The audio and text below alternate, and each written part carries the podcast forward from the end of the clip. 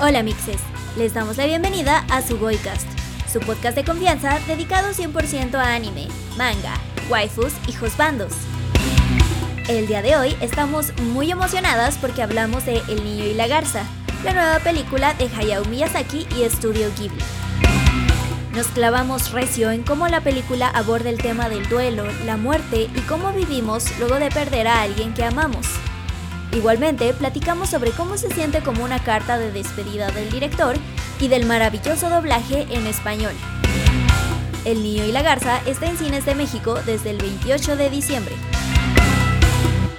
Hola mixes, bienvenidos a un nuevo episodio de su Goicast y hoy traemos un episodio pues creo que bastante emocionante, quizás esperado, esperemos que sí, porque vamos a hablar de la nueva película y dicen que quizás la última, aunque ya saben, este señor siempre se retracta y dice que no, que todavía va a seguir haciendo, ahora sí que hasta yo creo que su último aliento lo va a usar para hacer un storyboard, pero sí hablamos de la nueva película de Hayao Miyazaki que se llama El Niño y la Garza, que por fin llega a cines de México después de una ansiada espera. Creo que afortunadamente, y también ya lo hemos hablado en, en su Goicast, pues el tiempo de espera de que lleguen de Japón a México pues cada vez ha sido menor. Creo que pues afortunadamente llegó relativamente rápido y pues vamos a estar ahondando en temas como el duelo, cómo lidiar con la pérdida, eh, adaptarse y mucho tema denso que nuevamente Miyazaki pone en esta historia que sí, esta vez también tenemos muchas criaturas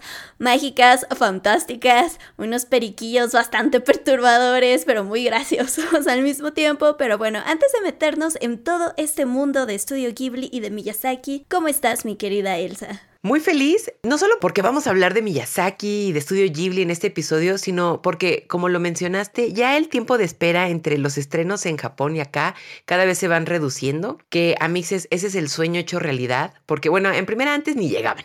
O sea, algo que tú querías ver en México era de que pues te lo traían ahí en VHS pirata, que ahí ya eh, pues podrán calcular cuántos años tengo.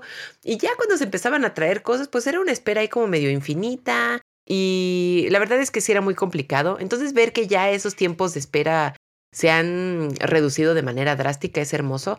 Recuerdo, por ejemplo, que para Jujutsu Kaisen la película se estrenó en diciembre y llegó como en julio que entonces eran pues que como unos siete mesecillos. Y tipo, aquí creo que el tiempo de espera fue igual, como unos cinco meses o aproximadamente. Entonces ya es un gran, gran logro. Y pues también creo que demuestra lo que ya hemos dicho desde hace mucho tiempo, que eh, el mercado de anime y eh, quienes lo consumimos pues ya está en crecimiento. Pero bueno, el episodio de hoy me emocionaba bastante la verdad. Si mal no recuerdo, la última película de Miyazaki fue por ahí del 2013 y entonces pues eso significa que 10 años, 10 años en donde él dijo, ya me voy, ya no quiero saber nada de ustedes y dijimos, no, no mames, bueno, está bien, te lo mereces, no sé qué. Entonces el otro día salió de su casa y dijo, ¿saben qué? Sí, sí voy a regresar. Entonces, aplausos, aplausos a nuestro señor Miyazaki, que él es la muestra de que uno se aferra. Y pues la verdad, qué manera de regresar. Honestamente, creo que algunos detalles que sí me hacen reflexionar la manera en que ha evolucionado Ghibli. Y creo que el, repaso que estamos haciendo de sus películas, no sé a ti, Abby, pero siento que a mí me ha servido muchísimo porque es fehaciente la manera en que ha evolucionado eh, Miyazaki, que ha evolucionado el estudio, el milestone que es para el mundo de la animación. Pero creo que a grandes rasgos y a un primer vistazo, como que mucha gente esperaba algo similar a, no sé, Castillo Vagabundo o el viaje de Chihiro.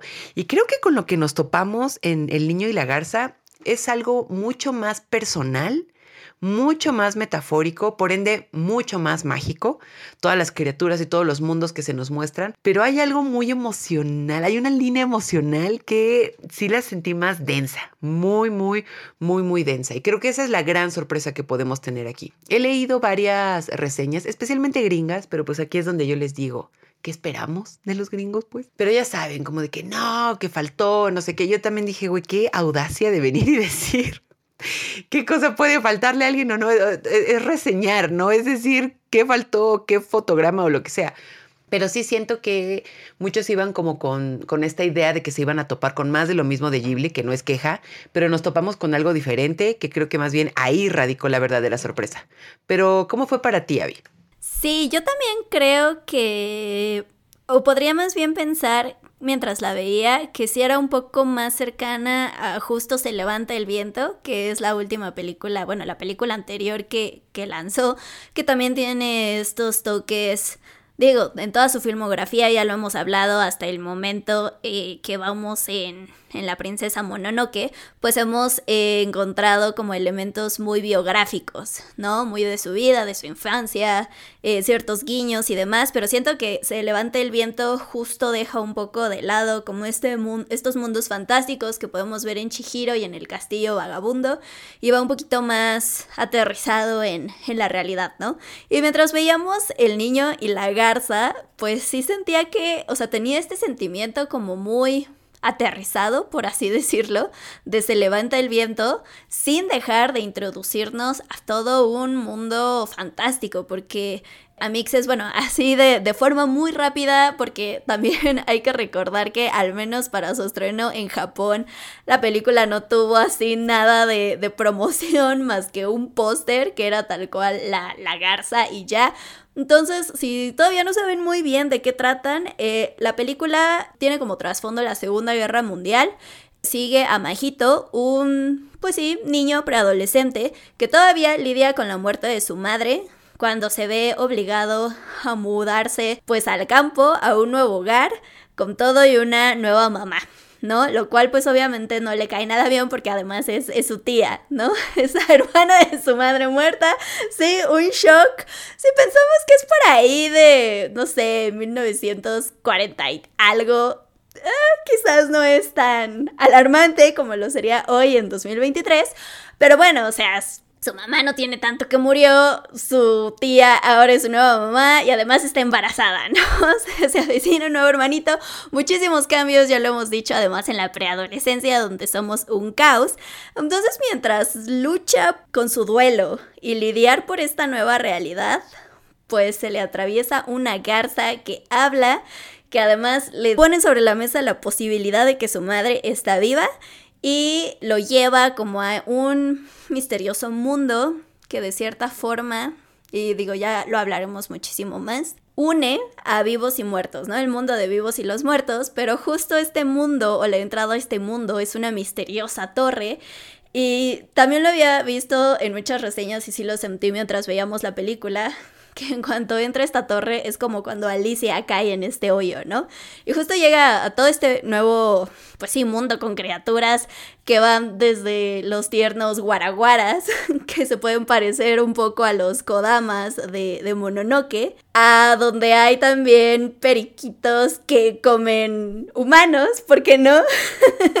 este, entonces sí, e, ese, ese, esa fantasía tan característica de Miyazaki, sí creo que sigue estando ahí, es al final de cuentas, y lo hemos dicho varias veces, pues es parte esencial creo, ¿no? De su trabajo, el, el tocar todas estas, pues sí, esta, esta esencia fantástica, estas criaturas, incluso ciertas cosas de, de, mitología japonesa, que si el destino, que si no es destino o es algo más. Pero también me parece muy interesante que en algún momento, y lo volví a buscar justo para, para este episodio, por ahí del 2000 17, 18 creo, el productor Toshio Suzuki dio una de estas entrevistas donde se puso a hablar de lo que estaba trabajando Miyazaki y dijo que Miyazaki quería hacer una película dedicada a su nieto.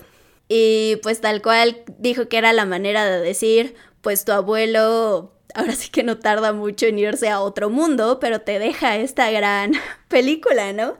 Entonces, sí, hace mucho sentido, insisto, que a pesar de que tenemos todos estos elementos fantásticos, el tema central es uno muy aterrizado a la realidad, que es cómo experimentamos y lidiamos con la muerte, ¿no? Sobre todo la muerte de un ser querido. Y ahora sí que como, como dice su título original, que es cómo vives, pues cómo vives después de que alguien que amas se va, ¿no? ¿Cómo, cómo sigues viviendo con tu día a día. Y por ese lado, pues sí podría ser regresamos a una de las películas, siento, más aterrizadas a la realidad de, de Miyazaki, pero también regresamos a, a, esto de sus experiencias personales, ¿no? O sea, sí, en la película vemos, por ejemplo, que el papá de Majito es constructor de aviones de guerra. El papá de Miyazaki lo era en la vida real.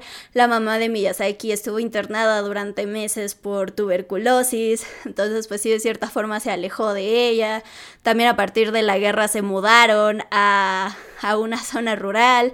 Entonces sí, sí hay muchísimo de él y digo, al final de cuentas la mamá de Miyazaki también murió y también pues tuvo que lidiar con, con esa pérdida. Mientras hacía esta misma película tuvo que lidiar con la muerte de su gran amigo Isao Takahata. Entonces sí siento que es bastante personal.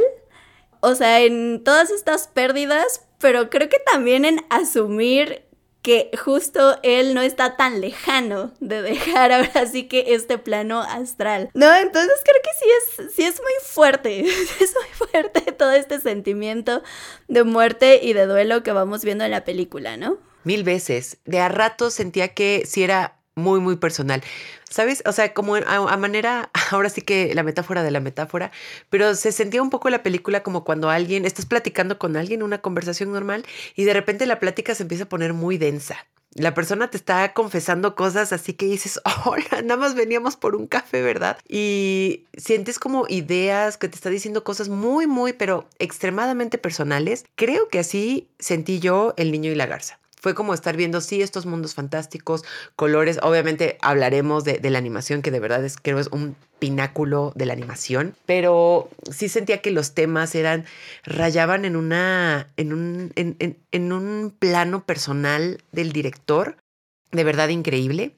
Y además de Alicia en el País de las Maravillas, también me recordó un poco al Mago de Oz. O sea, como este gran camino que debes cruzar para encontrar, ya saben, la valentía, el amor y todas estas cosas, ¿no? Entonces, como esos caminos que atraviesas para poder llegar a un punto. Claro que el País de las Maravillas tenía como todos estas, estos juegos de palabras, porque recordemos que Lewis Carroll era como muy, muy fan de los juegos de lógica y de matemáticas y de todo eso, pero aquí creo que era jugar siempre con metáforas, jugar con escenarios, jugar con los mismos personajes, no necesariamente viajes en el tiempo, pero tenemos un personaje que conocemos primero como una hermosa ancianita y luego la conocemos como un mujerón. Entonces era muy interesante ver esta película.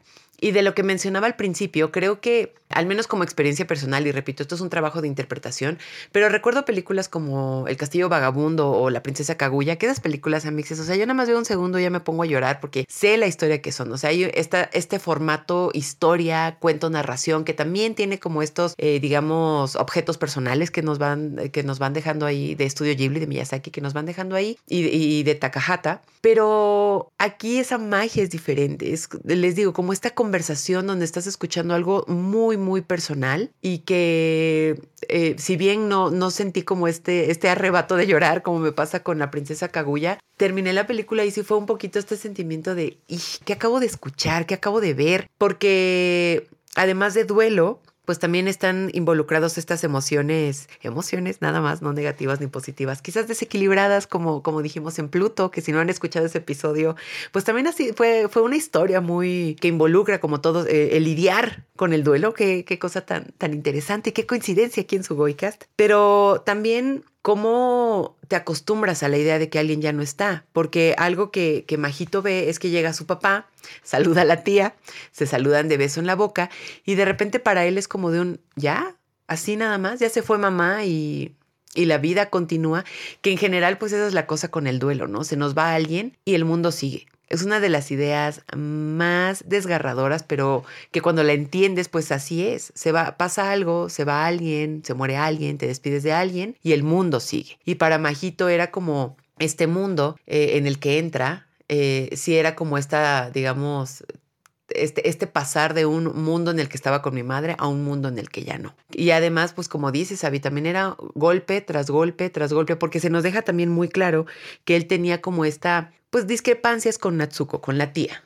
No es que se llevaran súper bien. Ella llegó, siento como que en un buen plan, pero también llegó en plan a ver, las cosas son así. Tienes tu cuarto, todo muy bonito, tienes tu casa, eres bienvenido, pero las cosas son así. Yo soy la nueva pareja de tu papá, estoy embarazada y nos vamos a llevar bien. Güey, pues es que es un duelo. Y también eso, ¿no? Como en que, que no recuerdo bien en qué anime ya lo habíamos hablado, pero esta idea de casi forzar la madurez en la adolescencia. O sea, si de por sí creo que cuando en la vida adulta te pasan esas cosas, de verdad, tu mente va mil por hora y no estás razonando bien y de verdad te encantaría perder todo el control. Creo que cuando eres adolescente y que lleguen y te digan cómo son las cosas y te callas y te portas bien y etcétera. Y además él que fuera un muchachito como tan noble, que nada más como sentarse y decir, sí, ok, así son las cosas, que obviamente esos comportamientos se ven diferentes porque cuando va a la escuela, pues se pelea con medio mundo, ah, más bien no encaja, no es que él busque la pelea, solamente no encaja, pero es que cómo vas a encajar cuando llevas tanto dolor adentro y dice, no, pues saben que de una vez me voy a hacer una herida aquí en la nuca y ya chiso, yo ya no vuelvo a ir a la escuela, ¿no? Que luego esa herida tiene mucha más importancia ya para el final de la película, que de hecho es muy interesante que es tan harto estás de este mundo que eres capaz de hacerte daño. Y además, amixes, esta película es en 1943, en el plenum de la Guerra del Pacífico. Entonces, no solo es la tristeza, no solo es el duelo, no solo es el estrés, no solo es la angustia, sino que también son tiempos de guerra. Entonces, de verdad era un... Se la está pasando bien raro, mi querido Majito, porque de verdad no había para dónde hacerse.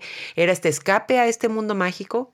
Y en el mundo mágico, digamos que eh, pues a diferencia de el de Alicia, que había momentos que sí eran como un poquito de qué está pasando aquí o de confusión, no sé si tú lo sentiste igual, pero este mundo mágico tampoco era muy amable. De a ratos hostil, de a ratos estarse escondiendo para que no los vean. Digo, al final conoce a Jimmy, ¿no? Que era como la figura materna que también era de güey, por supuesto. Y de hecho en este mundo hay un parto en el cual él no puede ser parte y de hecho hasta se enoja, ¿no? El mismo mundo dice, tú no debiste ver este parto, no eres bienvenido. Y además hay una parte extraordinaria en la que se confrontan los personajes de Natsuko, que ella es como la que está perdida en este, ella es a quien debe encontrar, ni siquiera la mamá, que eso también se me hizo muy interesante. Tiene que encontrar a Natsuko, está en pleno parto y ella le dice, te odio, eres lo peor que me ha pasado. Es decir, no sé si había pasado en otras películas de Ghibli, pero creo que un arrebato tan humano de decirle a otra persona te odio, creo que eso es algo que nunca habíamos visto en Ghibli. Por eso les digo que aquí el factor de estas emociones es muy diferente, se siente muy diferente en esta entrega de Miyazaki porque creo que más bien resalta la crudeza humana con la que se narran eso. Es decir, imagínense una escena donde hay un parto y la madre le está diciendo a Majito, te odio. Creo que ahí es donde radica un poco, pues, este impacto que tienes. El impacto con, con Miyazaki en general es como estas animaciones y momentos cúspide me gusta llamarlo como momentos de no retorno. O sea, uno ve a Calcifer con Howl y que está este intercambio de espíritus y de tener corazón, etcétera, y es como de que ya, ya, ya de aquí no se regresa, ya aquí va. Pero aquí el momento más fuerte fue uno muy humano donde se acepta que no hay como este, todavía pues, al menos este, este cariño. Pero, ¿cómo te viste tú en ese aspecto? Sí, no, de hecho justo ese momento sí dije, no mames, esto es, bien dijiste, no lo habíamos visto en Ghibli y más bien me recordó a este otro momento en Suzume, cuando justo la tía, bueno, uno de los gatitos, pues como que se mete en la tía y ella también le empieza a decir que casi casi pues ella arruinó su vida, ¿no? Porque pues tuvo que convertirse en una mamá cuando yo no lo quería y demás. Que si no han escuchado ese episodio también corran a escucharlo, mixes. Pero sí, creo que al final de cuentas, pues estas emociones de dolor, de duelo e incluso de enojo, pues no solo son exclusivas de Majito, ¿no? Sino en este caso, pues también de, de Natsuko, que pues al final de cuentas, pues sí, o sea, perdió a su hermana, sí, o sea, suponemos que queremos suponer que ama al papá de Majito y demás, pero pues al final de cuentas ya tiene un nuevo hijo, un hijo que es evidente que no la acepta, pero también bien dijiste, o sea, pues no la va a aceptar de la noche a la mañana cuando acaba de perder a su mamá y ella además es su tía. O sea, tiene un bebé pues en camino, ya a punto de nacer. Y también hay un momento... Em, justo cuando después de que Majito se hace la, la herida eh, Natsuko no sale de su habitación porque se siente mal por temas del embarazo. Majito la entra a ver y pues cuando ella lo mira, lo primero que hace es tocarle la herida y pues prácticamente se empieza a culpar, ¿no? O sea, de no te pude proteger de esto y casi casi le dice decepcioné a mi hermana. ¿no? Entonces, pues también son estos sentimientos de, o sea, es el hijo de mi hermana, ahora yo tendría que cuidar de él y no lo estoy logrando, o sea, no estoy logrando ser esa protección que él busca en mí Y pues no sé, siento que también, ahora sí que ni tú ni yo hemos pasado por eso de, del embarazo y de ser mamás, pero sé que también es una gran ola de emociones. Y pues sí, o sea, lidiar con el duelo, lidiar con pensar que estás decepcionando a alguien que amas, que no puedes proteger a alguien y que además viene una nueva vida en camino, pues supongo que es cuestionarse también podré proteger a esa vida o no, ¿no? Entonces sí siento que es una gran ola de emociones que vemos poco a poco en, en la película y digo, también como siempre con Miyazaki, pues no es como que no las escupa, ¿no? En la cara, o sea, tú mismo tienes que ir como agarrando todos estos hilos para ver justo cómo pues sí, o sea, por dónde va la historia, porque como dices, o sea, a mí también se me hacía raro que ya que entra en la torre, él entra buscando a su madre, pero también porque vio desaparecer a Natsuko en el bosque y la vio dirigirse como hacia la torre y al final de cuentas tiene que buscarla a ella, ¿no? Entonces sí me parecen como unas elecciones muy pues sí, muy, muy interesantes, pero sabes qué, como que también como que todo, al menos para mí, cobró sentido al final. Y digo, esto, ahora sí que cobró sentido ahorita que ya la reflexioné. No mientras la veía, no cuando acabó, no mientras pasaba, no. Ahorita ya que la reflexioné, hacia el final de la película Mixes, sin darles tantos spoilers, pero pues como siempre esperamos que cuando escuchen nuestro episodio ya, ya hayan visto el anime del que hablamos, eh, a Majito se le presenta la posibilidad de pues ser como el dueño de un mundo, ¿no? Ahora sí que dueño, creador, casi dios de un mundo. Le dicen, tú puedes tener tus propias piezas y tú lo puedes moldear como tú quieras, incluso si quieres un mundo pues lleno de paz, armonía, lo puedes hacer. Y es muy interesante justo con este contexto de guerra, de que su madre murió en un pues en un ataque terrible, consumida por el fuego, donde tú misma lo dijiste, o sea, no quiere pertenecer a la realidad, al mundo real, pues cualquiera diría, obvio va a decir que sí, ¿no?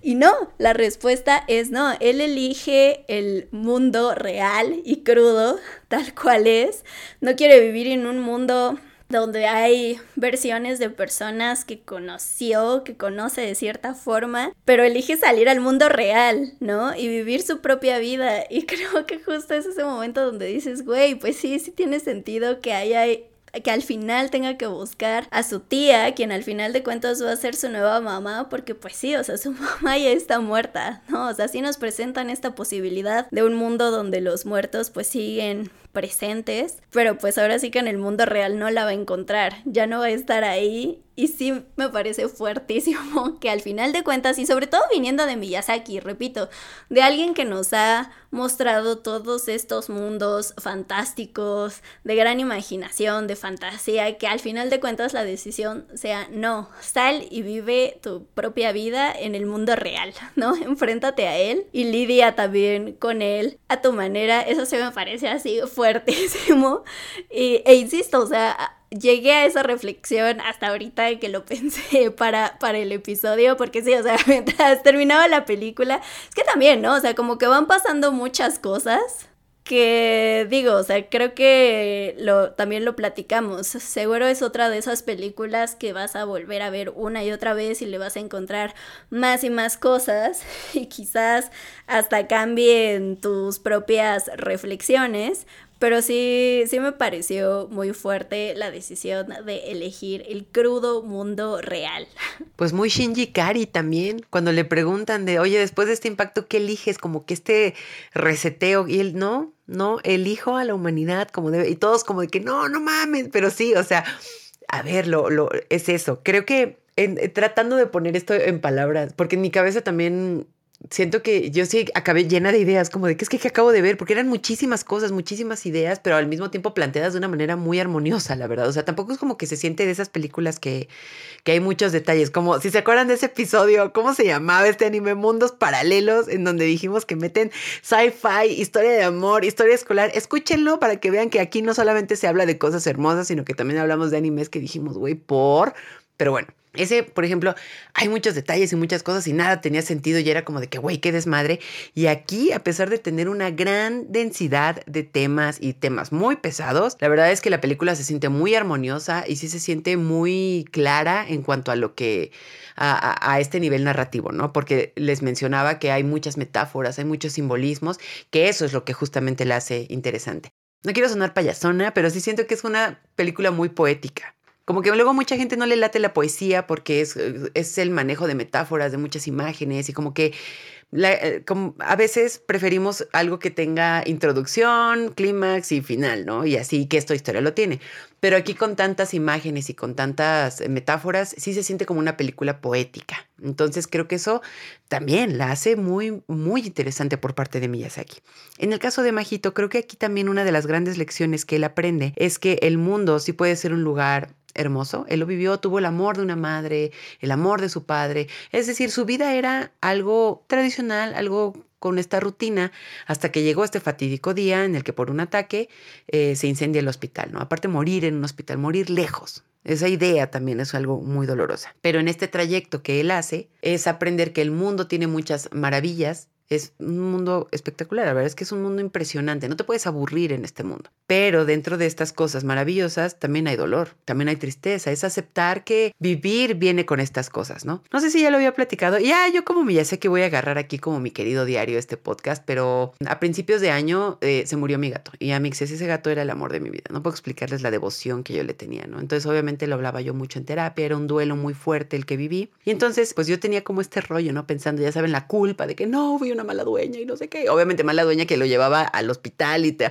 Yo tenía ahí a Mixes, o sea, todo Grey's Anatomy atendiendo a, a mi gato, a Pirata. Entonces mi terapeuta me dijo una frase muy sabia, que fue un momento como un evento canónico, que casi al mismo nivel que el de Majito, porque me dijo, mira, tu gato fue feliz, tú le diste todo, vivieron muy felices el tiempo que estuvieron, le dio esta enfermedad, ni modo, pero tienes que saber también que uno de los riesgos de vivir es morirse, punto no hay más.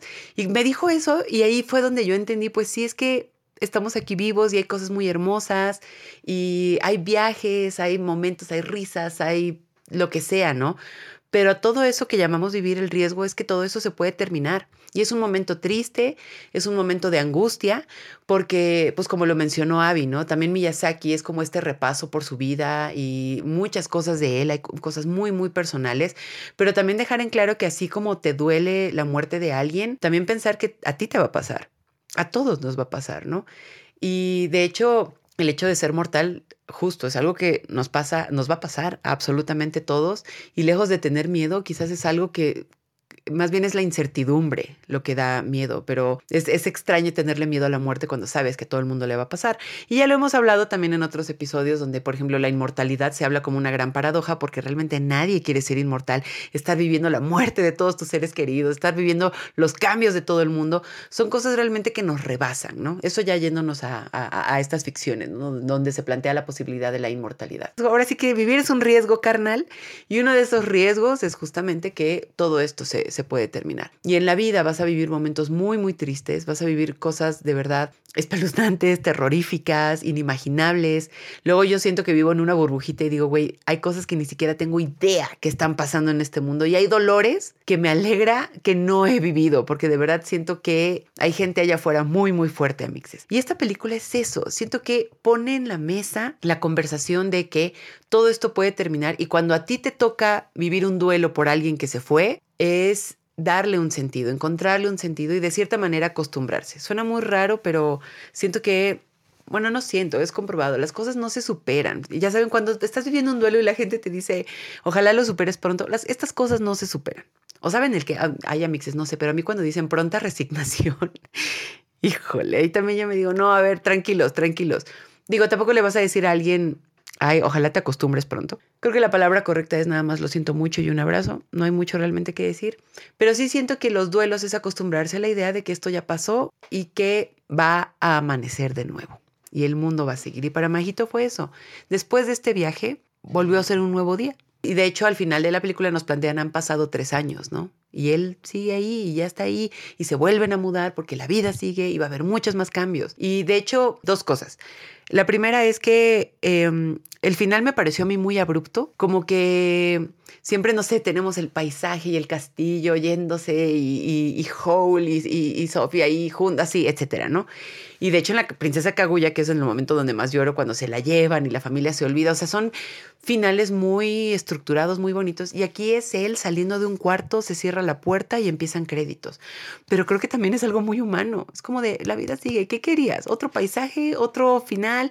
Ya se despidieron los personajes, ya se dijo, etcétera. La garza quizás vuelva a regresar porque el duelo regresa. Los duelos son por oleadas, pero así es, así es la, vida. O sea, cosas pasan y el mundo sigue y va a ser un nuevo día. Y esto tampoco tiene que sonar como tan fuerte, así es. Y es parte de vivir. O sea, no es como un discurso, eh, digamos, triste o un discurso como de consuelo. No, es como así, es. Y, es. y es lo bonito. Esto es lo que pasa. Eso por un lado. Y por el otro también quisiera enfocarme en lo, lo, hermoso y efectivamente bellísimo que es todo este recorrido que hace Majito en esta torre. En, es de verdad increíble. Hablando un poquito en primer lugar de la animación, los azulejos, los detalles dorados, los mosaicos, los vitrales. Amixes es una perra locura. Les digo que creo que estoy usando el adjetivo correcto. Es muy poética esta película porque la ves y es algo contemplativo. Es una perra poesía, es un perro cuadro ocurriendo frente a ti porque tienes brillos como casi ópalos, unos detalles en dorado espectaculares. Hay una escena donde están en un como lugar a mar abierto, donde tienen que llegar como una especie de isleta. Y ese mar también tan abierto, hay una puerta que te conecta con esta, con, los muertos, que nadie debe abrir, pero los pelícanos le dicen a Majito, órale, entrale a ver qué pasa. Hay una biblioteca hermosa, o sea, ni la biblioteca de la Bella y la Bestia era tan hermosa como lo que podemos ver en esta película. Y además también es un mundo que no le da miedo derrumbarse. Tenemos que es un como universo hermoso, ópalo. Eh, el viejo este que es como un dios también es como también un poquito el séptimo sello, ¿no? Porque digo, no está jugando ajedrez, pero está ahí como jugando con estas figuritas que se pueden caer o no, uno nunca sabe. Pero es un mundo que al final se cae, de hecho, pero es un mundo que en un principio tampoco le daba miedo caerse, porque creo que también la metáfora de usar un como bolitas y conos y cilindros o son rompecabezas para armar este mundo, es al mismo tiempo esta manera de decirnos todo es muy frágil. La verdad, sí, así es esto. Parecería que estamos en un mundo muy estable, pero quizás en una de esas solamente somos un rompecabezas que está construyendo un viejo y que además una de esas figuras es una esfera que obviamente no tiene ninguna perra estabilidad. Y al menor indicio de desequilibrio eso se puede desarmar. Entonces, creo que el vínculo entre esta animación tan hermosa y este discurso tan poético van de la mano perfectamente y que nos haya dejado esta idea de que es un mundo muy hermoso al cual no le da miedo derrumbarse, lo hace todavía mejor. Sí, describiste también muy bien que la animación es una perra locura, porque de verdad lo es. También hay un momento donde me parece que es eh, Majito y Jimmy cuando ya están dentro de la torre. Están entrando como a un cuarto y hay como como unas telas gigantes como bordadas y a mí sí se ve, o sea, sí pareciera que fuera ahí un bordado real lo que estamos viendo cuando es esa animación y también lo, dijimos en algún episodio, o sea, podríamos pensar que a veces eh, hablar sobre la animación de estudio Ghibli sobra, porque pues siempre es magistral, pero, o sea, me impresiona muchísimo lo, lo mucho que puede asombrar todavía más en cada nueva película. Y en este caso creo que otra vez lo vuelve a hacer a la perfección. Y sí, o sea, todo, todo este mundo que vemos dentro, dentro de la torre, pues también es completamente impredecible, ¿no? O sea, también lo decía yo al, al principio, tenemos estos tiernos guaraguaras que son estas bolitas todas ahí tiernas y parece que son súper felices hasta estos cotorros, pues multicolor, que, o sea, eso también me, me, impactó mucho. Hablando de crudeza, o sea, también hay un momento donde vemos a Majito entrar como a la cocina de estos cotorros. Y si podemos ver ahí a uno que está ahí casi, casi destazando. Y yo dije, wow, esto es demasiada crudeza para Ghibli, pero sabes que la tomo y me alegro que lo estemos haciendo. Entonces sí, sí es muy impredecible, pero también sabes que eh, creo que también... O sea, así como toda la historia eh, tiene como detalles biográficos de, de Ghibli, siento que también en todo este mundo podemos ver como alusiones a otras de sus películas, ¿no? O sea, ya lo dije, los Guaraguara, por ejemplo, me, me pueden recordar a los Kodamas que vemos en, en La Princesa Mononoke. Himi, que también hay un momento donde, bueno, varios momentos donde está rodeada de fuego. Y también hay muchos momentos en estos jardines inmensos o que de repente está pasando como una estrella fugaz. Todo eso me remitía como muchísimo a, a Howl, ¿no? Incluso a veces los periquitos o hasta la misma garza al ser gris y que en su pecho trae como unos triangulitos, pues igual me recuerdan mucho al diseño de Totoro, ¿no? O este momento donde Majito entra a la sala de, parto y hay estos eh, como papelitos en la sala que también lo empiezan como a atacar, por así decirlo. Pues es algo que también vemos de cierta forma en Chihiro cuando a Haku también lo están persiguiendo como ciertos papelitos en el cielo y que de hecho entra como muy herido. Entonces sí, me parece fascinante y o sea, sí, sí podría sentirse como una gran carta de despedida, que al final de cuentas también vemos como estas alusiones a otros trabajos de, de Miyazaki y sabes que al final de cuentas también sentía como, como a este tío abuelo que es el creador de... Bueno, no el creador, pero como el dios de este mundo, lo sentía como, como una alusión a lo que son Miyazaki y en su momento Takahata para Estudio Ghibli, ¿no? Y que sin esta figura, ese mundo de creación, de fantasía, de imaginación se derrumba. y o sea, no es que Estudio Ghibli vaya a terminar, pero pues justo, o sea, también Ahora sí que qué gran coincidencia que venimos de una época donde Studio Ghibli nada más no logró encontrar a un descendiente heredero, por así decirlo, a quien pasarle la antorcha. Tuvieron varios intentos, quisieron ahí eh, como entrenar, por así decirlo, a varios directores. Y pues nada más no, nada más no encontraron a quien pasarle la antorcha. Y digo, o sea, lo, lo último que, que vimos, o más bien lo que va a pasar, pasar con Studio Ghibli es que se va a convertir en una subsidiaria de Nippon Television. Y digo, supuestamente van a seguir haciendo películas, pues ahora además del museo, pues se seguirán haciendo cargo del parque de, de Studio Ghibli.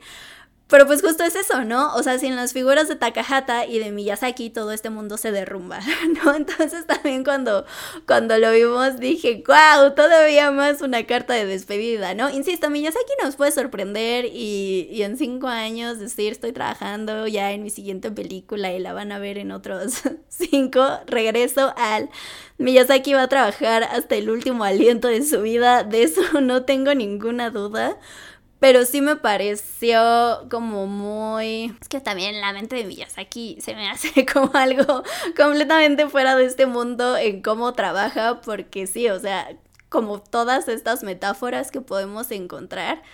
Y repito, o sea, seguramente cuando la veamos dos, tres veces más, le vamos a encontrar más cosas o un significado diferente a todo lo que estamos eh, hablando. Sí, definitivamente. Por eso te digo, la palabra poesía es, pero ya saben, o sea, esto es cine y esto es poesía, o sea, ya sé que luego lo decimos de broma, pero aquí sí creo que hay un gran trabajo de, de interpretar y ver qué te resuena, eh, analizar también qué te mueve. En ese aspecto, creo que luego el tema del duelo, por ejemplo, es algo que relacionamos mucho con muerte, ¿no? Pero como dice Abby, ¿no? No necesariamente un duelo es nada más por alguien que muere, puede ser un legado que termina, puede ser despedirse de alguien e incluso no sé, de cierta manera, ya clavándome en la textura, el hecho de decirle adiós a ese mundo eh, majito y adiós a la garza y este mundo ya va, pues también es como de, se tuvo la oportunidad y fue una aventura muy linda y bye. Y además es hermoso cómo también se va desarrollando la, la relación entre majito y la garza, ¿no? Porque empiezan primero que con unos golpes y además, no puedo creer. El primer acercamiento que tienen es junto a un lago y entonces la garza como que lo está hipnotizando en un discurso. Le dices que tienes que venir conmigo, tu mamá realmente no está muerta, bla, bla, bla.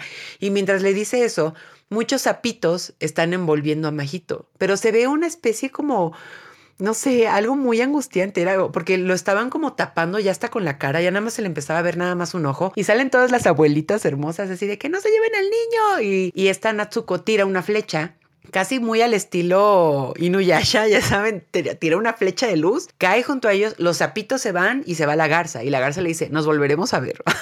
le deja ahí la amenaza. Entonces, estos acercamientos eran muy violentos entre ellos, pero era también esta especie de llamado, ¿no? Tienes que enfrentar esto. También, pues, de cierta manera, era un, un aviso a Majito de, no puedes este duelo tenerlo en silencio. Ahora sí que muy contrario, como dice esta canción de Kevin Johansen, la procesión va por dentro. Aquí no, mijo. Aquí sí tienes que enfrentarte a esto. Entonces, posteriormente ya eh, la garza y él se encuentran. Aparte, de la misma manera como en Totoro, o sea, llegan a una parte del bosque, ay Dios mío, ¿qué está pasando? La abuelita también está Kiriko. Eh, van caminando y, y ella es de, no, es que yo no me quiero meter y ella va toda muerta de miedo y él ya va con la resolución de tengo que enfrentarme con esto, ¿no? Y además es muy interesante que llega con un arma que sabe que va a afectarle a la garza, la, pluma esta que, que lo sigue, ¿no? Tenemos esta dinámica que es un poquito hostil primero y ¿sabes qué? También me gusta mucho esta imagen de como ser consumido por el mundo. Están en el piso y nada más ves cómo se empiezan a hundir en él. O sea, y siento que así se siente la depresión. Así, al menos yo, cada vez que quiero decir que estoy triste, siempre le digo a la gente, es que siento que estoy embarrada en chapopote en plena calle y no me puedo parar. Esa imagen de que el suelo te consume y te, te, chupa, te drena, es una figura muy interesante. Y luego de ahí van al, a este mar abierto, ¿no? Y también esta figura, Mix, es un mar abierto, estar perdido en la inmensidad de un mar abierto que además esa escena, esa secuencia también es muy fuerte porque los guaraguaras son como estas almas que van a nacer. Entonces, estas almas que van a nacer, como las tortuguitas, es que, ay, no, Amix, sí es una perra joya esta película, porque ya ven que cuando uno libera tortuguitas, uno dice en nuestra mentalidad de seres humanos que queremos que todo salga bien, hay un chingo de tortuguitas, van al mar y van a nacer. No, güey, porque en el camino de la arena al mar hay un chingo de pelícanos también, o aves en general, que se pueden llevar esas tortuguitas para comer. Y además, digo, yo nunca he ido a soltar tortuguitas, pero eh, creo que los, la gente que está ahí cuidando te dice, no te puedes meter no te puedes meter, no puedes ir con una escoba a decirle a los pelícanos, hazte para allá. Es algo, un proceso de la naturaleza y que solamente nosotros podemos ver. También dejando un poquito en claro que Digo, ya lo hemos hablado en nuestro repaso por la filmografía de Ghibli, que la, naturaleza es así. La naturaleza no se toca el corazón, la naturaleza no dice, ay, sí, esto todo va a salir bien. No, ahorita mientras hablamos un león se come un alce y porque así es la vida y porque tuvo hambre y porque es instinto, punto. Ay, todas las tortugas no llegan al mar porque los pelícanos también tienen hambre, pero no te puedes meter porque no puedes afectar ese momento de la naturaleza que en sí ya es perfecto, punto, ¿no? Todo esto para qué? En, este estar perdido en la inmensidad del mar, ya vemos un poquito un avance entre la relación entre el niño y la garza. Están comiendo, se están como medio madreando y Kiriko le dice, no, no, aquí no se madrean, aquí se empiezan a tratar bien, no sé cómo le van a hacer. Y ya para el final de la película, digo, no sé si sea parte del doblaje o, lo vayamos a ver, ah, porque a Mixes la vimos eh, doblada al español, que eso también podríamos hablar un poquito. Pero hay una parte en donde le dice, ¿tú crees que es correcto esto? Amo ¡Oh, lo O sea, cambiamos de él, este pinche niño que viene aquí a meterse en la biblioteca y que ahorita nos madreamos, pasamos de eso a decirle amo. No solamente a verlo como un igual o alguien que, que le está ayudando, sino que la garza ya lo ve como alguien superior. De ahora, ¿cómo yo puedo ayudarte a ti? Y siento que eso es porque justamente Majito ya se atrevió a dar ese paso a enfrentar ese duelo. Que creo que el punto cúspide es el del parto. Es que a mí, Amixes, a mí sí me sorprendió mucho. Esa secuencia se me hizo súper fuerte, súper personal. Y además, ¿saben qué? También se ven involucrados unos vendajes. Eh, son una, es como una lamparita que está girando y entonces los vendajes les van pegando en la cara, pero es tan sutil y elegante la animación que pareciera que los vendajes los están lastimando, se les pegan al cuerpo, no se pueden despegar y de hecho los vendajes son los que los separan, ¿no? Que los vendajes pues son un, un instrumento de medicina de contención, ¿no? Para, para cubrir y proteger. Entonces a mí se me figuró, y nuevamente un trabajo de, metáfora e interpretación, que los vendajes los separaban para protegerlos. Y es así cuando pasa con el duelo. No sé si se han agarrado ustedes a, gritos con alguien cuando están ustedes en un duelo o en un momento muy fuerte, pero a veces la mejor protección es, ahorita hablamos, ahorita no podemos estar juntos, ahorita nos vemos, ¿no? Entonces son ese tipo de simbologías que abundan en esta película. Sí siento que no es una película fácil, pero porque sí hay que darle esta lectura. O sea, sí es esta película, es esta historia que sí te exige darle mucho peso a todo ese tipo de detalles, pero eso no significa que no sea disfrutable o, algo así, ¿no? De hecho, como que había visto por ahí un, un, un tweet como de que, ¿crees que mi hijo lo pueda ver o algo? Yo digo que sí. Yo, yo digo que esta película no está, y en general todo Ghibli, no es, no es, no, no pone barreras a una audiencia. Yo creo que ese es el gran hallazgo también de, de Miyazaki Takahata, en general de Estudio Ghibli, pues con los productores y todos los involucrados, que son historias densas, pero nunca se ha sentido ajeno para niños o, o, pensemos adolescentes, no sé. Y creo que eso es algo que admiro mucho. Un autor que no subestima a su audiencia siempre va a tener un lugar enorme en mi corazón.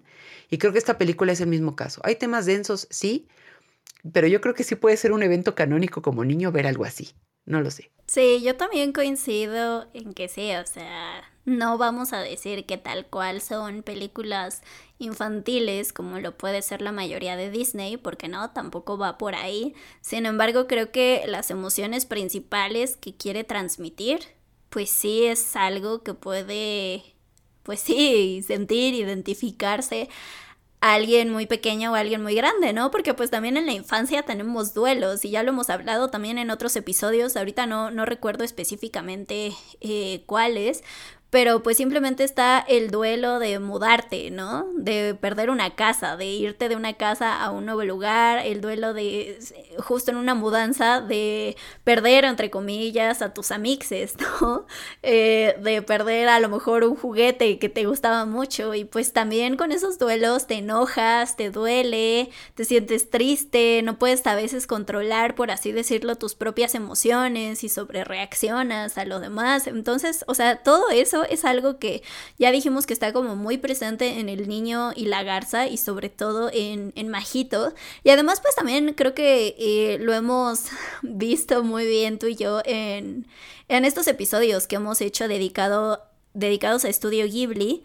Em, que pues también lo fascinante es es, cómo te sientes y lo que percibes la primera vez que ves estas películas y cuando las ves muchos años después, porque ya pasaste por otras experiencias, por otros duelos en este caso. O sea, seguramente si la vemos dentro de 10 años y volvemos a hablar de ella, podría ser una cosa completamente diferente.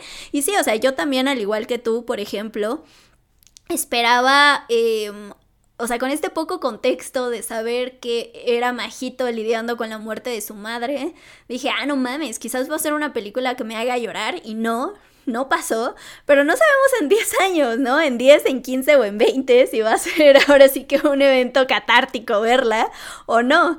Entonces, pues sí, ahora sí que eso es la, lo, lo fascinante o sea, sí en este caso de, de Ghibli, pero en general de, del cine y de muchas artes, ¿no? Porque también pasa con, con los libros y, y, demás.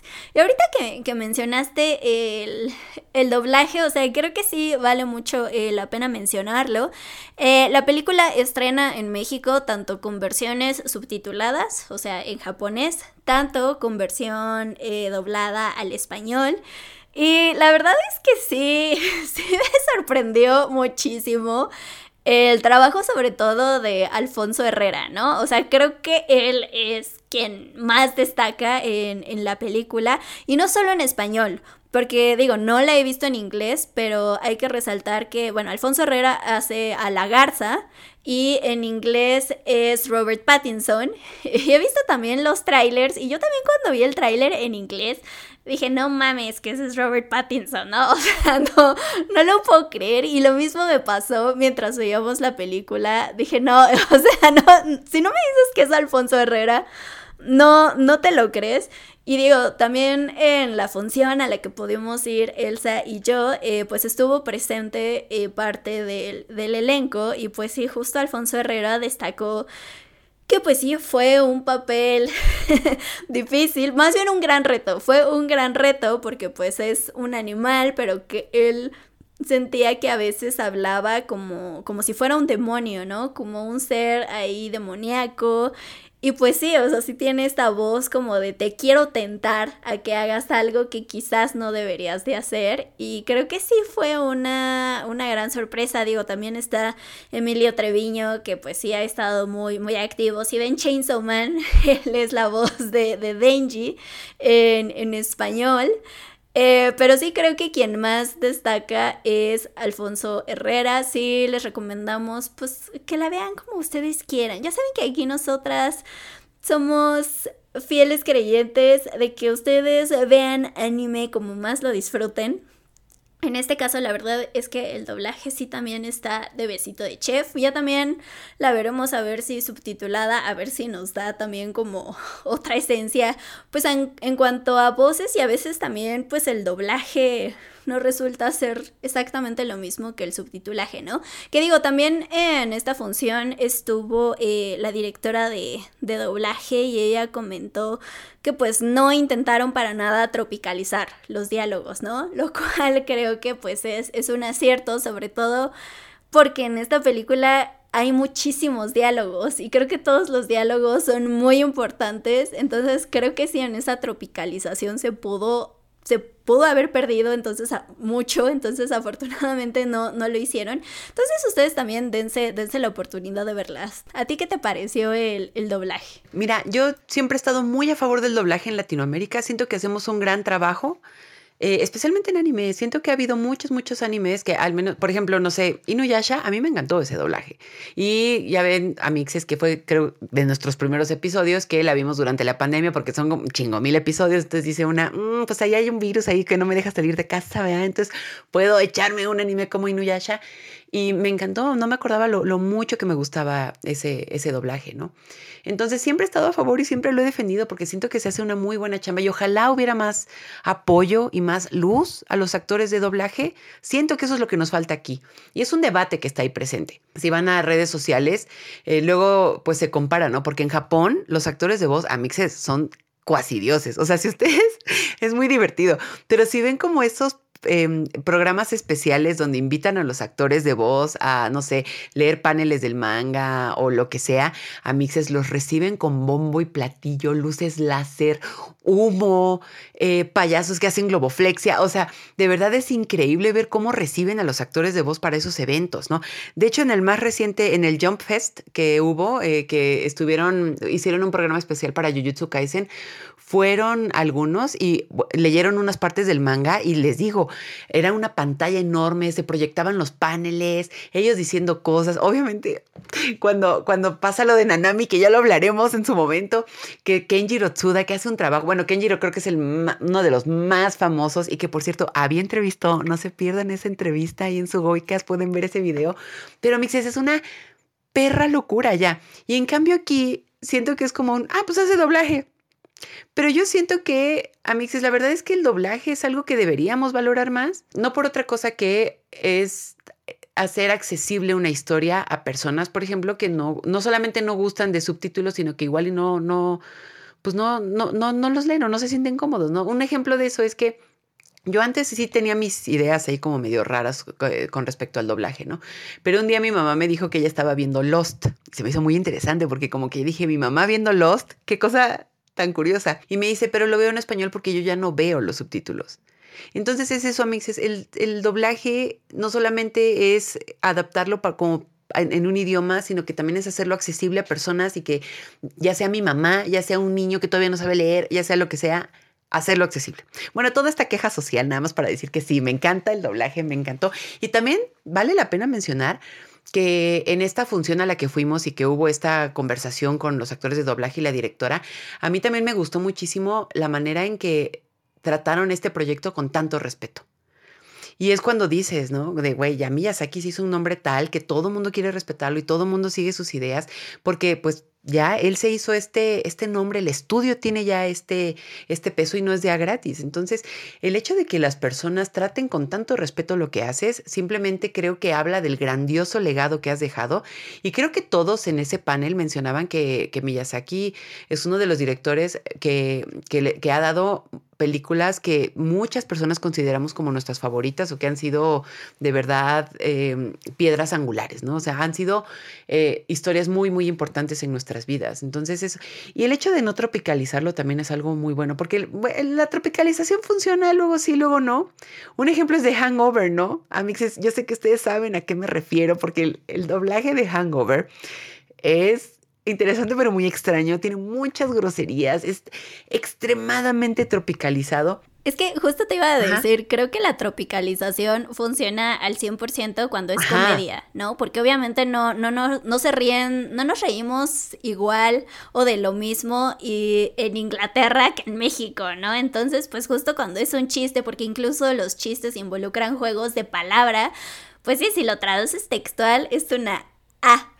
A chiquita, ¿no? Entonces, pues ahí la tropicalización siento que sí pues sí, o sea, que sí tiene una gran función de que te llegue ese mismo sentimiento de, risa que en este caso, ¿no? Mil veces. Y te digo, en Hangover funciona. Todos hemos visto el TikTok donde dice, pero no te moliste. y es horrible y es tan políticamente incorrecto. Pero lo hacen muy bien y te da risa y es terrible, pero está bien. O recuerdo también Deadpool, que tiene ahí como algunos detallitos ahí de, tropicalización, pero como dice Abby, funciona. Aquí creo que entre el gran respeto que todo este equipo le tuvo al trabajo de Miyazaki y que además la historia era muy densa, no podías darte el lujo de realmente poner ahí alguna tropicalización muy, muy extrema. Entonces, Sí, la verdad es que creo que se hizo un trabajo extraordinario en doblaje y como dice Abby, yo creo que sí la veré también en japonés, no por otra cosa que darle otra vuelta a esta película y porque soy fan. La verdad es que soy fan de ver también las cosas en su idioma original. Yo que, por ejemplo, si tengo esa posibilidad, voy y lo hago, ¿no? Entonces sí, definitivamente doblaje 10 de 10, grandiosa función y muy buen equipo. La verdad es que kudos al, al equipo de doblaje para esta, esta película. Y ya nada más como acotación, la directora de doblaje se llama Leila Rangel. Entonces, pues sí, ahí un, un besito de, de, chef para, para Leila.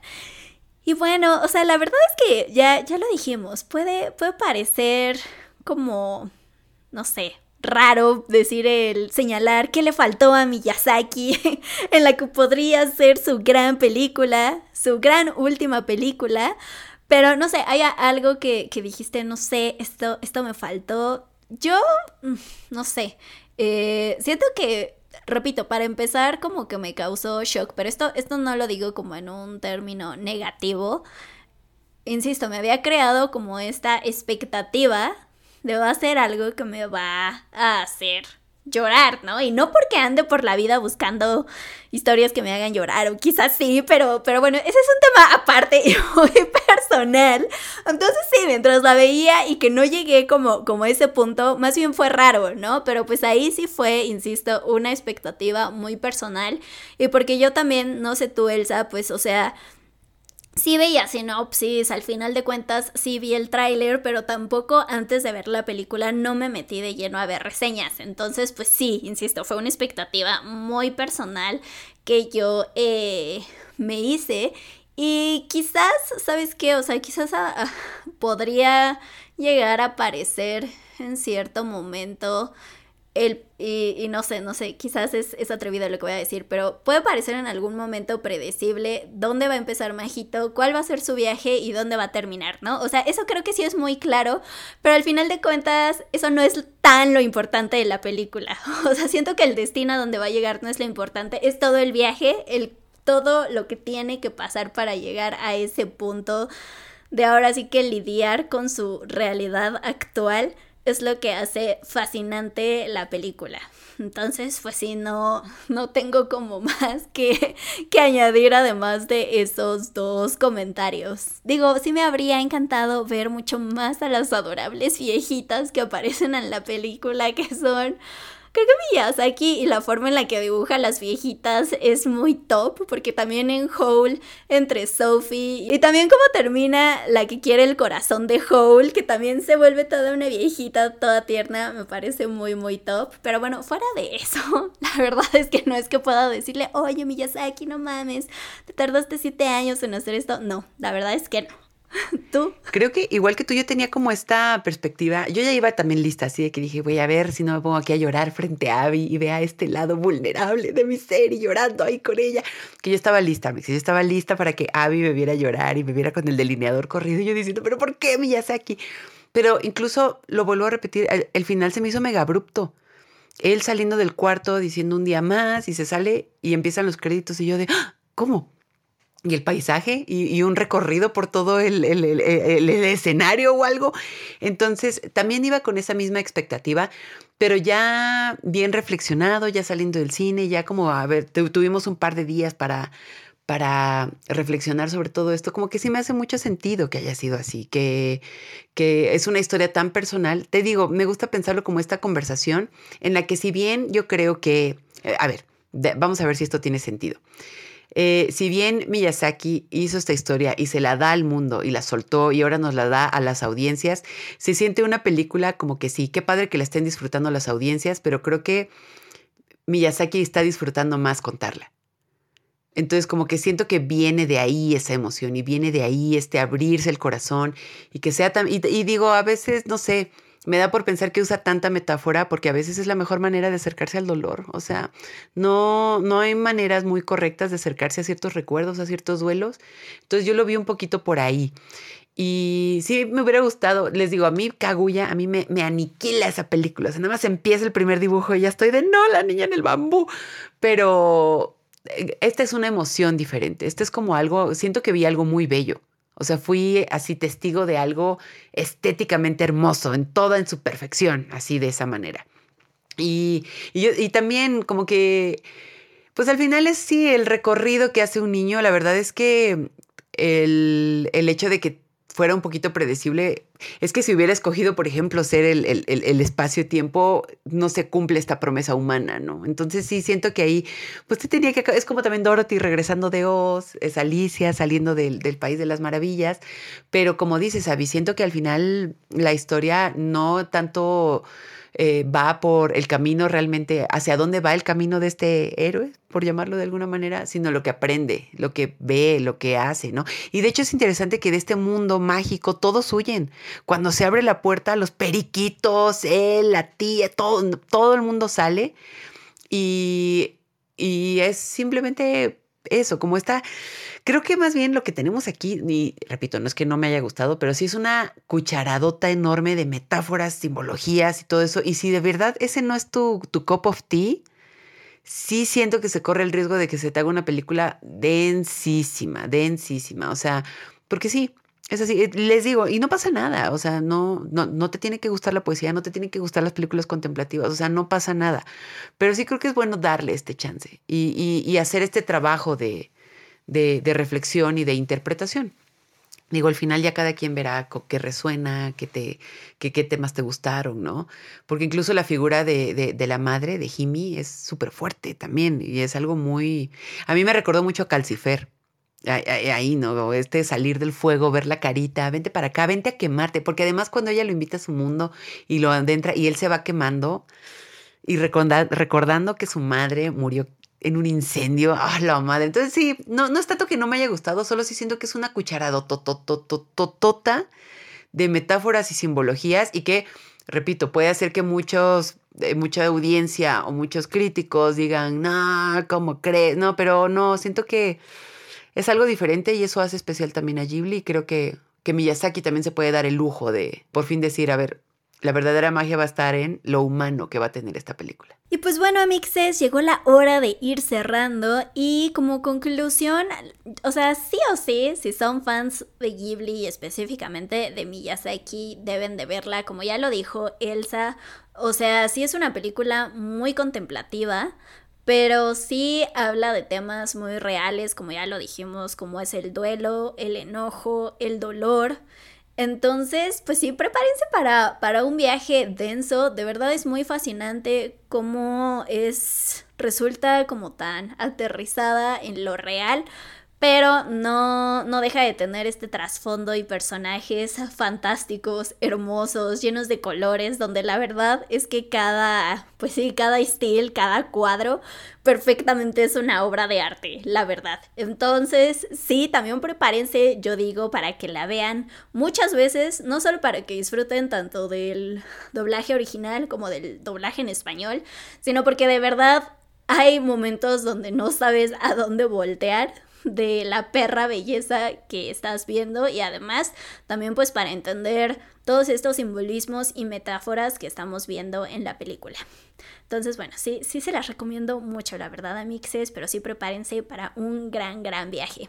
Y para ti, Elsa, ¿con qué, con qué te quedas? Definitivamente, recomendación absoluta De hecho, ¿saben qué? Como que salí del cine y dije, mm", le, mandé un voice note a unos amigos, un voice note eterno de siete minutos.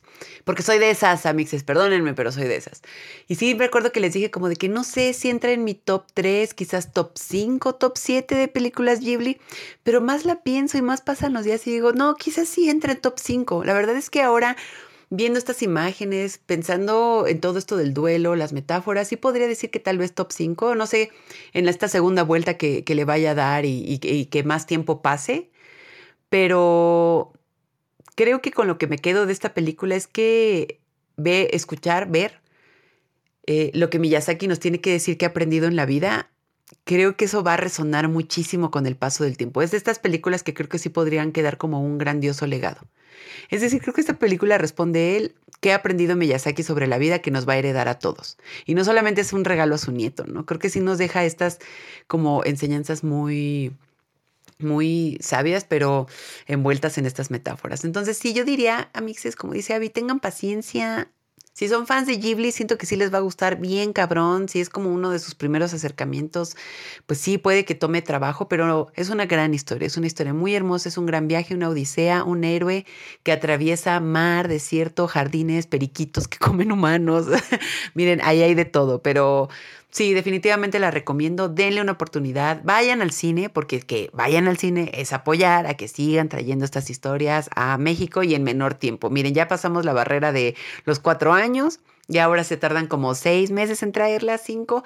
Imagínense que, pues como en Estados Unidos, creo que la, llevaron a los tres meses. Entonces, digo, debe ser algo de distribuidoras, pero apoyemos este cine para que puedan seguir trayendo y con menores lapsos de tiempo. Y pues bien, amixes, ¿a ustedes qué les pareció El Niño y la Garza? ¿La vieron después del pavo? ¿Fueron después de Navidad, antes de Año Nuevo? Queremos saber también sus piensos. ¿Se les hizo pesada o no? O incluso si ustedes tienen ideas diferentes de que, oye, no, yo creo que la garza más bien simbolizaba. O ah, díganos, amixes, nosotras, o sea, felices de leerlos en nuestros comentarios. Recuerden que su Goicast, su podcast de confianza de anime, se publica en Spotify, Apple Podcasts, Google Podcasts, YouTube, etcétera, en un chingo de lugares y también estamos en todas las redes sociales habidas y por haber. Pero pues si quieren saber más de eso, sugoicast.com. Sugoicast.com es esa torre a la que ustedes entran y emprenderán un viaje cósmico, mágico, musical y quizás descubran quiénes son y muchas cosas de la vida. No puedo prometerles que así será, pero amixes, ese es el riesgo de vivir. ¡Asu! Muchas gracias, amixes, por escuchar este episodio de su Goicast y nos vemos la siguiente semana.